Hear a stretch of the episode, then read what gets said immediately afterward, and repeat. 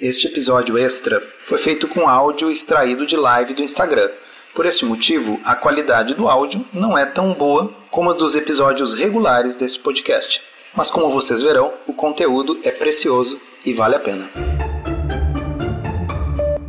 E o assunto hoje, pessoal, é ácido úrico, porque a gente está falando nesses últimos capítulos do livro sobre mitos, e um dos mitos é que você não pode fazer uma dieta low carb, caso contrário, você vai ficar com ácido úrico elevado, desenvolver gota, e vocês já devem ter ouvido esse mito por aí, assim como já devem ter ouvido muitos dos outros mitos. Deixa eu ir conversando com vocês um pouquinho sobre o que, que é gota e qual é a relação que gota tem com ácido úrico elevado. Bom, gota é uma artrite, quem já teve sabe muito bem, ela é muito dolorosa, é uma doença bastante dolorosa, costuma afetar uma articulação só de cada vez, embora às vezes possa afetar mais de uma, e muitas vezes é no pé, no dedão do pé. E quando acontece, dói tanto que às vezes a pessoa não consegue nem encostar, fica inchado, fica vermelho. Né? Então, uma condição bastante dolorosa. E a gota, ela é causada pela precipitação de cristais de ácido úrico na articulação. Bom, se está precipitando cristais de ácido úrico na articulação, vocês já podem imaginar que gota tem tudo a ver com ácido úrico elevado. E ácido úrico, por sua vez, ele é um subproduto do metabolismo das purinas. E aí a gente pode começar conversando um pouquinho sobre o que diabos são purinas, né, Rodrigo? Muito bom, vamos lá. Esse é um tema, né? Então, enfim, é o nosso último capítulo da série Além da Moda, é o último mito. E esse, particularmente, é um mito que interfere muito na prescrição dietética dos nutricionistas, né? Tem esse quadro escarrado de quando o paciente tem gota, mas tem um quadro ainda mais frequente que é quando o paciente só tem o ácido úrico aumentado. E a gente vai, enfim, no decorrer do episódio a gente vai chegar por que isso é tão frequente nesses pacientes que buscam uma dieta low carb para resolver a síndrome metabólica, diabetes, tudo isso. E até uma pergunta que vai ser interessante para a gente responder ao longo do episódio. Pele de galinha realmente aumenta o ácido úrico? Né? E aí eu acho que, enfim, aí a gente entra nesse ponto que o Souto mencionou, que é como capítulo começa, inclusive, né, que é explicando o que é ácido úrico, o que é purina, e entendendo isso, entendendo novamente os mecanismos propostos, a gente vai chegar na mesma conclusão. Puxa vida, olha, se a gente for basear em mecanismo, será que a realidade vai se demonstrar como a gente supunha, digamos assim, né? Então, a gente vai responder essa pergunta se pele de galinha realmente aumenta o ácido úrico no decorrer do episódio. Então tá, acho que a gente pode começar falando sobre a concepção tradicional da gota, que é o que a maior parte dos profissionais de saúde aprendeu. A concepção tradicional é o seguinte: o maior fator de risco para a gota é ter ácido úrico elevado. Veja, a maioria das pessoas que tem ácido úrico elevado nunca vai ter nenhum problema. Então, ácido úrico elevado, pessoal, não é uma doença em si, tá? Mas existe um percentual, uma minoria, cerca de 10% dos pacientes que têm ácido úrico elevado que vão ter esses episódios dolorosos de gota, de artrite causada pelos cristais de ácido úrico nas articulações. Bem, o que que gera o ácido úrico no corpo? O ácido úrico, ele é um subproduto do metabolismo das purinas. Muita gente nunca ouviu falar em purinas, mas as purinas, elas fazem parte dos pares de bases do nosso DNA. Tá? Então, quando a gente tem aquelas letrinhas do DNA, duas daquelas letras são purinas, mas as purinas também estão presentes em alguns alimentos. Tem muitas purinas que as pessoas consomem que elas nem sabem que são purinas. Por exemplo, a cafeína, a teobromina, são todas purinas. Bem, essas purinas elas são degradadas no nosso corpo e o ácido úrico é um produto, como o nome diz, ele é eliminado na urina, ácido úrico. Tá? Bom, quantas vezes no livro eu disse que mecanismos a gente tem que cuidar porque pavimenta o caminho para o inferno? Bom, aqui é mais um exemplo. Porque se a gente pensar dessa forma, olha, purinas se transformam em ácido úrico. A gente vai chegar à conclusão que a gente tem que então diminuir ao máximo as purinas da dieta. E aí a gente vai começar a ver quais são os alimentos que têm purinas e a gente descobre que são basicamente todos os alimentos nutritivos que são compostos por tecidos vivos.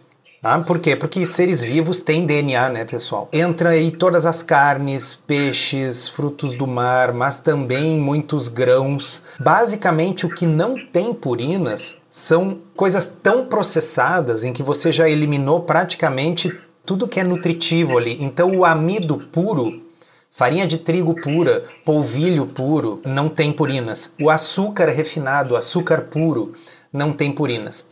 E o que a gente vê na prática é que pacientes que vão seguir uma dieta de baixa purina fazem uma dieta horrorosa em todos os sentidos. Ela é difícil de seguir porque boa parte dos alimentos gostosos e nutritivos, realmente saudáveis, a pessoa tem que evitar e ela acaba sendo uma dieta de amidos refinados. Então a pessoa passa a comer massa, macarrão de trigo refinado, arroz branco, farináceos de todo tipo, tem que cuidar inclusive os vegetais que vai comer.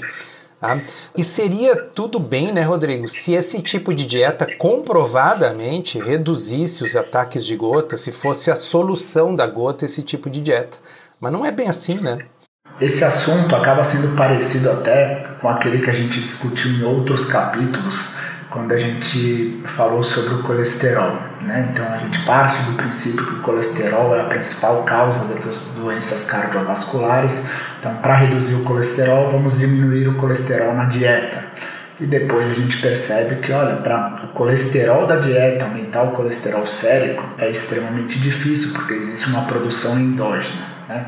E no caso das purinas, né, a gente tem estudos que vão comprovar isso também, né, que o Souto mencionou. Então, levando em consideração isso, então, puxa, então vamos evitar a purina na dieta, né?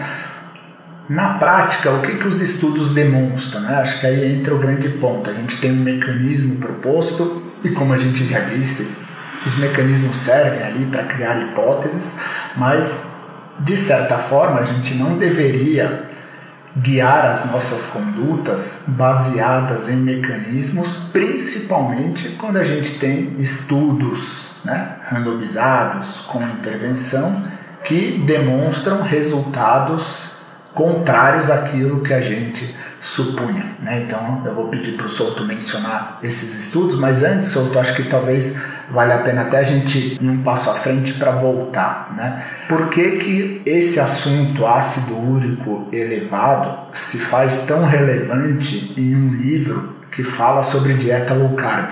Né? Porque se ácido úrico elevado fosse uma coisa incomum por exemplo, né? ou se fosse uma alteração de exame que não estivesse presente nas pessoas que fossem procurar uma dieta low carb ou se beneficiar de uma dieta low carb, talvez tivesse pouco impacto, né? Mas a gente sabe que não, né? Que muitas dessas pessoas que têm síndrome metabólica, excesso de peso, resistência à insulina, também têm um ácido úrico elevado, né? Então talvez a gente pudesse falar disso e aí a gente fala da, da intervenção, porque acho que aí, pessoal, vai ficar fácil entender por que, que esse mito acaba sendo tão prejudicial. Então eu vou começar lendo aqui o que, que o Djalma escreveu nos comentários. Ele colocou: Eu parei de tomar alopurinol. Alopurinol é um remédio que reduz o ácido úrico, tá, pessoal? Então ele escreveu: Eu parei de tomar alopurinol e meu ácido úrico está normal depois da cetogênica, quer dizer, de uma dieta de muito baixo carboidrato, emagrecendo 40 quilos. Então ele perdeu 40 quilos. E aí o ácido úrico dele normalizou. Daqui a pouquinho a gente vai ver a conexão que tem. Mas eu também menciono no livro uma história de um paciente meu de consultório, que era um paciente com obesidade e diabetes, e que quando ele finalmente adotou uma dieta de baixo carboidrato, colocou o diabetes dele em remissão e emagreceu, ele me contou que o início da obesidade dele foi porque ele teve gota. Como é que foi a história? Ele teve gota, e aí ele foi orientado a procurar um nutricionista. E o nutricionista prescreveu para ele uma dieta para gota. Como é que era uma dieta para gota?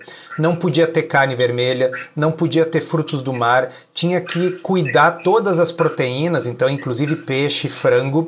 E aí ele começou a viver de quê? Ele começou a viver de carboidratos, de arroz, de macarrão. E aí ele engordou, e aí ele ficou diabético, e aí a gota dele piorou. Então ele estava comendo uma dieta com pouca purina, mas ele estava tendo mais gota. Então isso nos traz a pergunta que o Rodrigo fez: qual a relação entre essas coisas e gota? Na verdade, o ácido úrico ele tende a se elevar em indivíduos com síndrome metabólica e resistência à insulina. A gente parece um disco quebrado que fica repetindo isso, mas é que síndrome metabólica e resistência à insulina estão por trás de boa parte dos problemas crônicos metabólicos que as pessoas têm. Então a síndrome metabólica tradicional, ela é feita com o, o, tendo pelo menos três dos seguintes: HDL, que é o colesterol bom baixo, triglicerídeos altos, glicose elevada, aumento da circunferência abdominal e pressão alta. Mas gordura no fígado, a gente já mencionou no outro episódio, também é muito comum na síndrome metabólica. E gota e ácido úrico elevado também.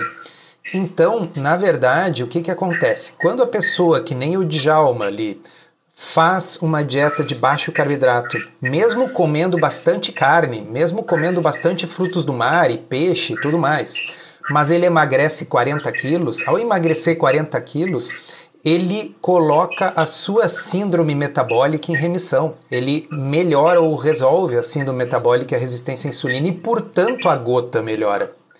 Então, o simplismo do raciocínio é pensar que o problema da gota é que você está comendo muitos alimentos com purina e não entender que a gota está fazendo parte de um contexto maior que é a síndrome metabólica e a síndrome metabólica melhora quando você reduz a sua gordura visceral, quando você melhora a sua saúde metabólica. E o emagrecimento produz isso. Mesmo que esse emagrecimento seja feito numa dieta que tem bastante purinas, como é o caso de uma dieta low carb. Por quê? Porque qualquer dieta, pessoal, de comida de verdade, que tenha carne, peixe, frango, salada, legumes, ovos, vai ser alta em purina por definição. Porque tudo que é ser vivo com DNA tem alta purina. Esse é o ponto. É, então, o mal que o raciocínio mecanicista de simplesmente pensar que se o ácido úrico está elevado, você tem que tirar da dieta tudo que possa eventualmente ser convertido em ácido úrico, o mal que isso faz para as pessoas é muito grande. Né? Enquanto que o que as pessoas na realidade precisariam estar tá focadas é em melhorar a sua síndrome metabólica. E aí, às vezes, é um cobertor curto, né, Rodrigo? Como é que eu vou melhorar a minha saúde metabólica se eu evitar justamente os alimentos que me dão mais saciedade e que ajudam a melhorar a minha composição corporal. E aí no, no capítulo, pessoal, Souto, enfim, vai mencionando vários artigos, né, demonstrando uma dieta low carb não aumenta o ácido úrico, pelo contrário, né, no longo prazo diminui. E talvez tenha um dos artigos mais marcantes, que foi um artigo até que a gente já mencionou em outros capítulos, que é o estudo Direct, que comparou três dietas, né? Então, Atkins, Mediterrânea e uma dieta com baixa gordura.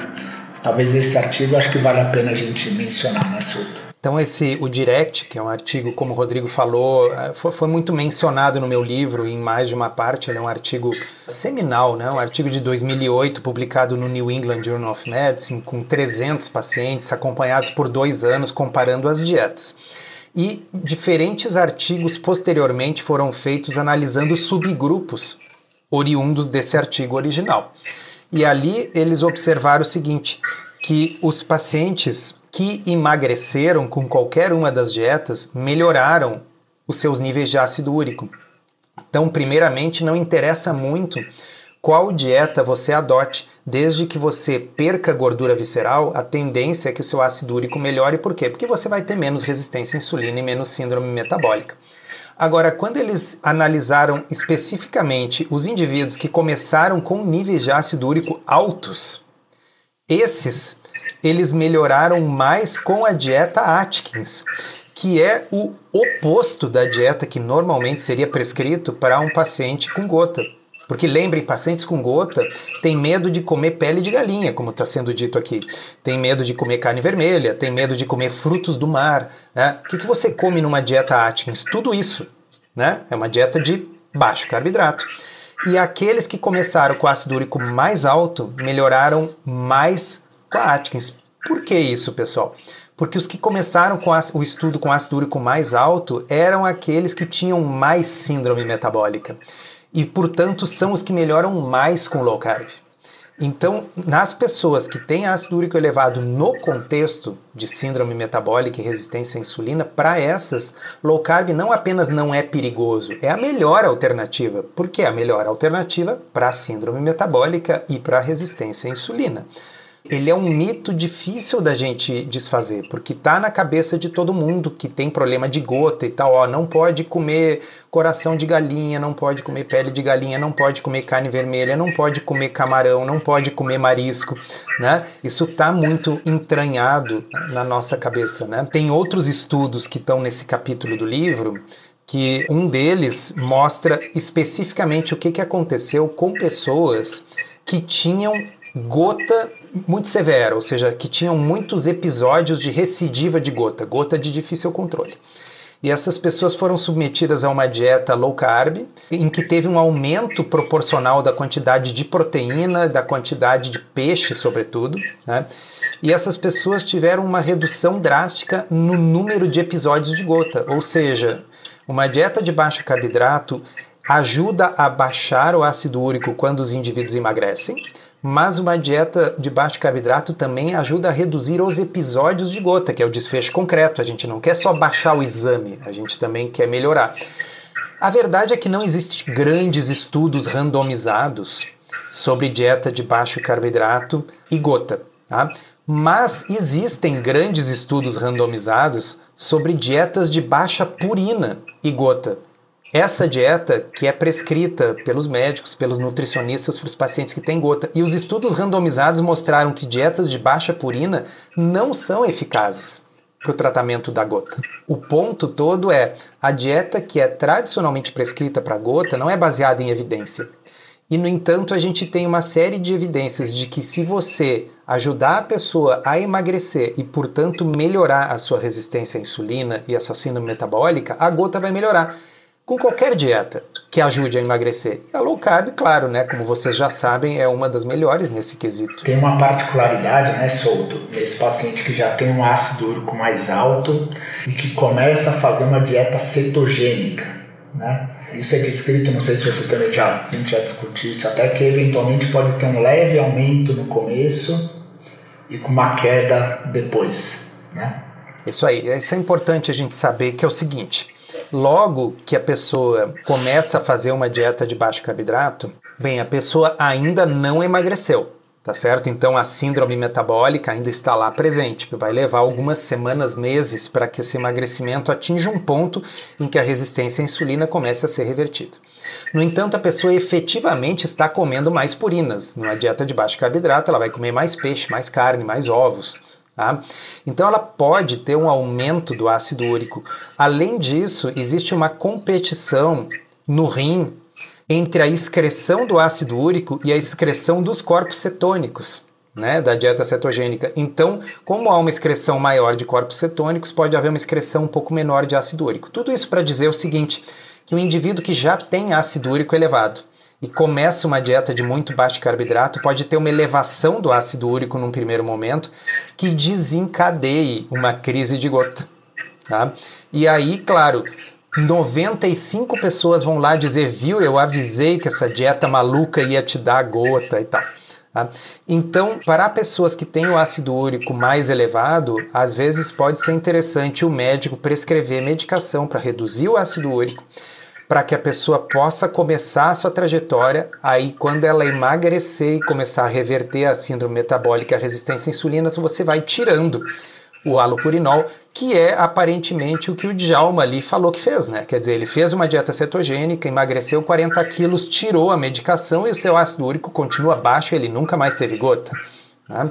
Então, é só esse pequeno alerta de que de fato a gente pode ter uma elevação inicial do ácido úrico, embora ele baixe em virtualmente todo mundo, depois que a pessoa já está revertendo o quadro de síndrome metabólica. Fiz essa ressalva só para alguém não estranhar, caso algum médico tenha prescrito alopurinol antes de iniciar a dieta low carb, porque nessa transição aí nos primeiros 3, 6 meses, até antes, pode ter esse leve aumento, mas depois cai. Então, se você já tem alto, eventualmente vale a pena você tratar preventivamente, já sabendo que isso pode acontecer, para não desencadear mas veja que tem essa causa das cetonas, né? essa competição na eliminação das cetonas pelo rim e que quando melhorar a resistência à insulina, isso se desfaz, né? Aí você melhora isso. E por fim, solto, acho que vale a pena mencionar a relação de ácido úrico com frutose e açúcar.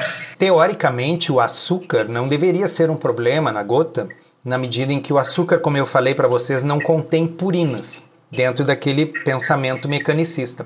Mas o fato é que os estudos mostram que quando uma pessoa consome açúcar, isso produz uma elevação aguda dos níveis de ácido úrico.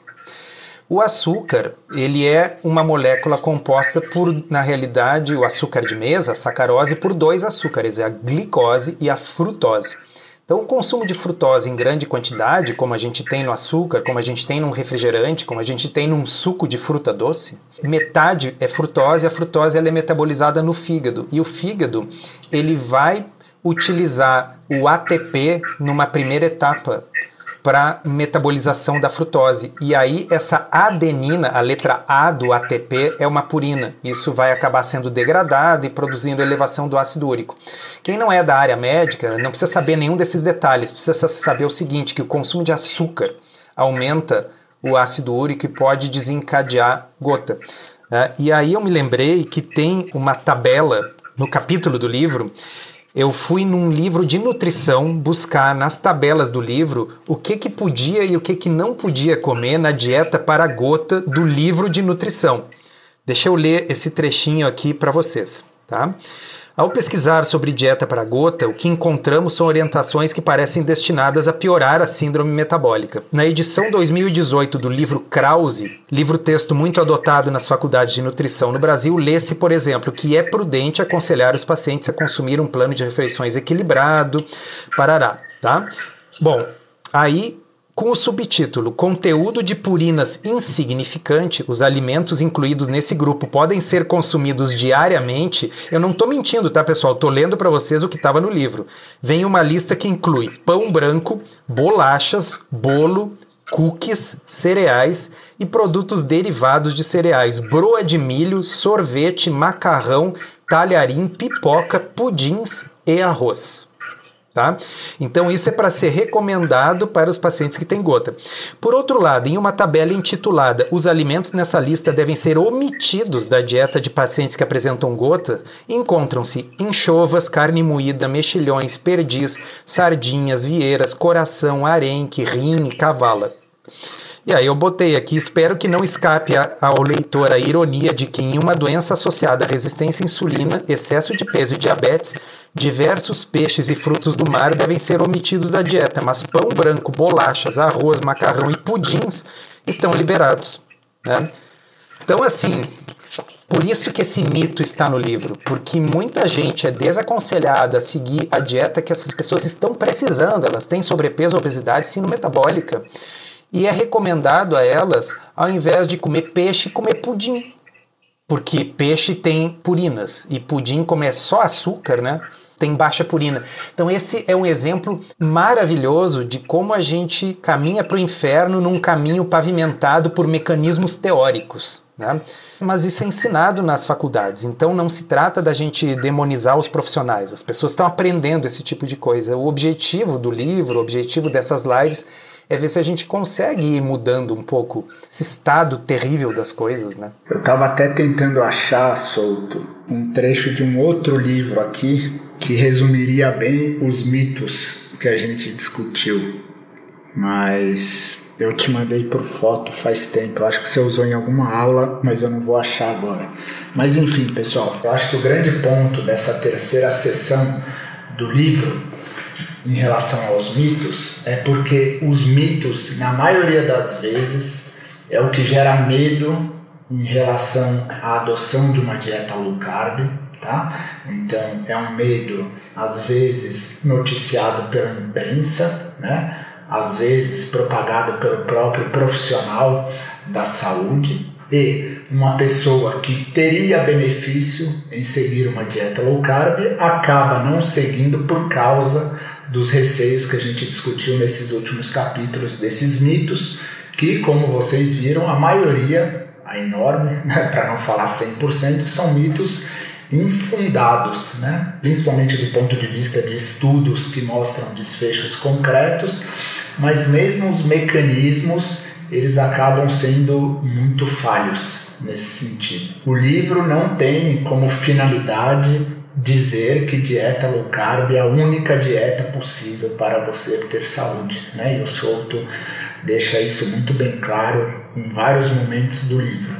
No entanto, as evidências demonstram que sim, ela é uma intervenção extremamente eficaz provavelmente a melhor em determinados contextos, como a gente já analisou, e uma pessoa só é livre para escolher se quer ou não seguir uma dieta low carb se essa opção for fornecida para ela, né? Se ela tiver segurança, pode ser que alguém explique e a pessoa fale, ah, eu de fato eu não quero seguir, eu não consigo, eu quero outra abordagem e tá tudo bem, a pessoa consegue emagrecer com outras estratégias também. Né? O ponto é que as pessoas precisam ter convicção né, e a clareza de que é uma estratégia absolutamente eficaz e que todos esses mitos que rondam a dieta são mitos muitas vezes fantasiosos e alguns até difíceis de explicar de onde que eles surgem.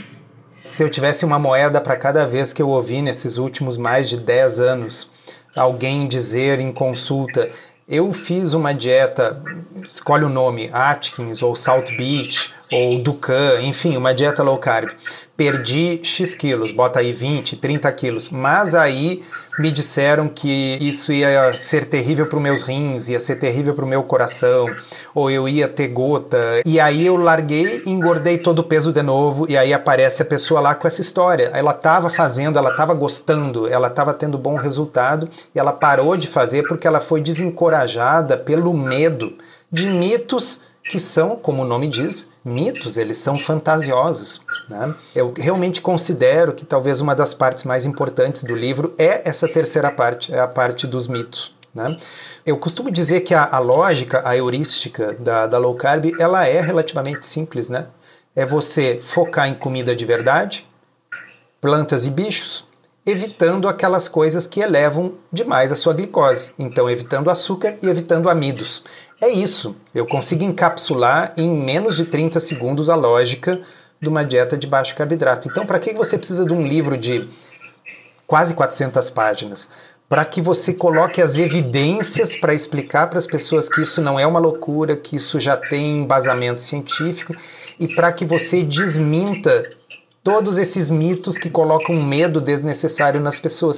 Porque imagina o seguinte: mudanças de estilo de vida positivas, elas sempre não são fáceis. Né? Uma pessoa que está sedentária e vai começar a fazer uma atividade física, isso requer esforço, isso não é fácil. Agora imagina se as pessoas ficassem dizendo assim, nossa, atividade física, eu se fosse você não fazia. Tinha um conhecido meu que foi fazer atividade física, foi atropelado e morreu. Né? Ah, ó, um outro lá foi na academia levantar um peso, o peso caiu em cima do pé dele, teve que operar o pé, tá mancando até hoje, não tem mais solução. Isso não é aceitável, isso não é feito no mundo real. As pessoas incentivam mudanças favoráveis de estilo de vida. E o que a gente identifica é que a dieta de baixo carboidrato, ela sofre bullying. Ela especificamente sofre bullying. Então, por que, que a gente precisa fazer um livro, uma série de lives na defesa dessa estratégia? Não é porque ela é a única, não é nem necessariamente porque ela é a melhor, mas é porque é a única que sofre bullying. A dieta mediterrânea não precisa da nossa defesa, ela se defende sozinha. Tá? Uma dieta plant-based se defende sozinha. Né? mas a low carb ela sofre bullying. E com pouquíssimas evidências, diga-se de passagem. Né? Com pouquíssimas evidências. Vamos dizer assim, o que, que acontece? Ela é bonita, ela é a queridinha, então assim, ela não precisa de evidências, ela já é bem apresentada né, cosmeticamente. Tá? Já uma dieta de baixo carboidrato que sofre bullying, sim, ela precisa de uma defesa maior porque aí, como você disse antes, Rodrigo, repetindo aquela frase que está no livro, ninguém é realmente livre para escolher se não souber que a escolha existe. E se depender dos preconceitos que existem ao redor de dietas de baixo carboidrato, as pessoas nunca ouvirão da maior parte dos profissionais de saúde que essa escolha existe, ou se ouvirem, vão ouvir que não é para fazer. E isso não é baseado em evidência, porque a gente tem. Ou que não é sustentável. Ou que não é sustentável, como se houvesse alguma outra estratégia alimentar que dê o mesmo resultado e que comprovadamente seja mais sustentável. Né? Porque não é fácil seguir dieta nenhuma no longo prazo. Né? Nenhuma. Agora, o fato é, em low carb, você não precisa contar calorias e sentir fome. Para algumas pessoas, isso vai torná-la sustentável. Né? Talvez outra pessoa diga: não, eu não tenho como sustentar uma dieta onde eu não possa comer pão Nesse caso, essa pessoa vai optar talvez por uma dieta mediterrânea com restrição calórica. Será que é mais fácil manter uma dieta mediterrânea com restrição calórica no longo prazo? Nenhum estudo nunca mostrou isso. Tá? Mas eu acredito que para algumas pessoas sejam, e tá tudo bem, só que a mediterrânea ninguém fala mal dela. Não tem por que falar mal de nenhuma estratégia alimentar que tenha evidência científica de benefício. Né? Então, o objetivo do livro, isso eu deixo escrito lá desde o prefácio, é trazer a low carb para o cânone da medicina e da nutrição baseada em evidências, ou seja, os profissionais de saúde têm que oferecer, junto como uma das alternativas. No fundo é isso, né? Prioritariamente antes de shake. De preferência. De preferência. Bom, eu queria aproveitar para agradecer aqui publicamente o Rodrigo. Essa série foi ideia dele. Tá? Então, ele desde o início está aí comigo fazendo uma live para cada capítulo. Então, aqui uma salva de palmas para a iniciativa dele, para o saco que ele teve de fazer isso durante todo esse tempo. Obrigado, Rodrigo. Imagina, para mim é um, enfim, para mim é um prazer eu tive a honra de fazer ali a introdução do livro. Né? Na introdução eu, eu menciono né, a primeira vez que eu troquei um e-mail com o Souto e que eu fui todo feliz na sala falar para a Amanda que eu tinha conversado com o Souto. Então, para mim, depois de tantos anos e ainda mais diante das circunstâncias dos últimos anos, para mim é uma felicidade tremenda poder fazer isso com você e, enfim, tem toda a minha gratidão, você e a Sari, por toda a ajuda, por todas as visitas enquanto eu estava internado, por buscar tratamentos alternativos quando não tinha mais esperança. Então, enfim, podemos fazer lives toda semana e eu ainda estarei em dívida né, por tudo que vocês fizeram. Então, enfim, eu que agradeço. E com certeza vou cobrar essa dívida em lives aí. Isso. Então, Pessoal, os últimos avisos, né? Então, lembrando, para quem é de Belo Horizonte, no dia 23 de março vai ter o lançamento ao vivo do livro, né? Com o Souto, com a doutora Laila, com o doutor Neto e com o doutor Marcelo. Então vai ser um bate-papo com noite de autógrafo. Então acho que tem na bio do Souto, no Instagram da Laila também mais informações para quem é de Belo Horizonte e região. Lembrando que em breve a gente vai lançar a sétima turma do curso Diabetes Uma Nova Visão. Então, para quem tem interesse no tema, profissionais de saúde que desejam aprender mais detalhadamente como adotar a estratégia low carb e manejar esses detalhes que a gente explicou durante essas aulas, enfim, é uma oportunidade muito boa, tá? A gente vai fornecer mais detalhes a seguir. Lembrando que para todos aqueles que gostam de se manter atualizado, tem o blog do Solto. Então, o blog agora conta com uma área de membros assinantes. Toda semana tem um novo artigo, né, com a visão do Solto ali, passando pela curadoria dele, mastigado. Então, para profissionais de saúde e para quem gosta de se manter atualizado, uma forma inclusive de estimular, né, incentivar, digamos assim, patrocinar a divulgação da ciência, então uma assinatura mensal que vale muito a pena. Eu vi que alguém mencionou aqui sobre o colesterol alto, né? Vale a pena lembrar que ainda está disponível no blog para quem assina o blog agora um curso completo sobre colesterol, um áudio curso, né? Então é algo que vale muito a pena e eu acho que era isso, Soutos. Não sei se tem mais algum recado, eu acho que eram todos que eu tinha em mente. Não, é isso sim. Lembrar que vamos abrir essa nova turma do curso Diabetes e que aqui no link da bio, quando vocês terminarem a live, vocês clicam lá, tem a lista de espera. Já dá para colocar o e-mail assim que for aberto, vocês serão comunicados. O lembrete, então, de Belo Horizonte, lembrando para quem é de lá e para quem quiser aproveitar, viajar até lá e comprar um queijo. Né? Então, esperamos todos vocês lá. Muito obrigado, Rodrigo, mais uma vez, obrigado por todo o apoio. Obrigado, Souto. Obrigado, pessoal.